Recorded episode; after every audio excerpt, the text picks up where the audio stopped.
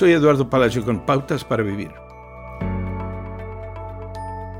Ada creció cantando canciones acerca de las calles doradas del cielo y creyendo que estaba ganando joyas en una corona celestial por sus buenas obras. Eventualmente descubrió que simplemente vivir una vida feliz después de la muerte en el cielo o una vida más próspera en la tierra no era la razón por la que Dios quería tener una relación con ella. Jesús dijo que una pasión por la justicia será satisfecha, no una pasión por el lujoso trono en el que imaginamos que Dios se sienta.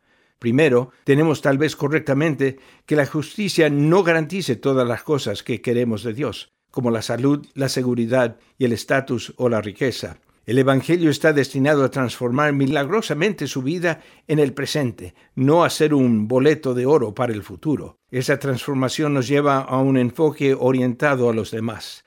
Ada comenzó a experimentar eso cuando se dio cuenta de que Dios quería transformarla para compartir su amor y poder transformador con el prójimo. Pero, ¿y si ella decepciona a Dios? ¿La rechazaría? se pregunta Ada. Las escrituras nos dicen que Jesús muestra paciencia infinita como un ejemplo para aquellos que creyendo en Él recibirán la vida eterna. Romanos, el capítulo 2, tienes que entender que Dios ha sido muy paciente y bondadoso contigo, esperando que cambies. Dios nunca, nunca nos abandona mientras crecemos en nuestra transformación. Él pacientemente nos ayuda a aprender a reordenar nuestras prioridades.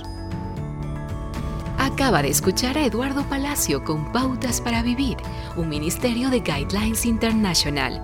Permita que esta estación de radio sepa cómo el programa le ha ayudado. Acompáñenos en la próxima emisión de Pautas para Vivir.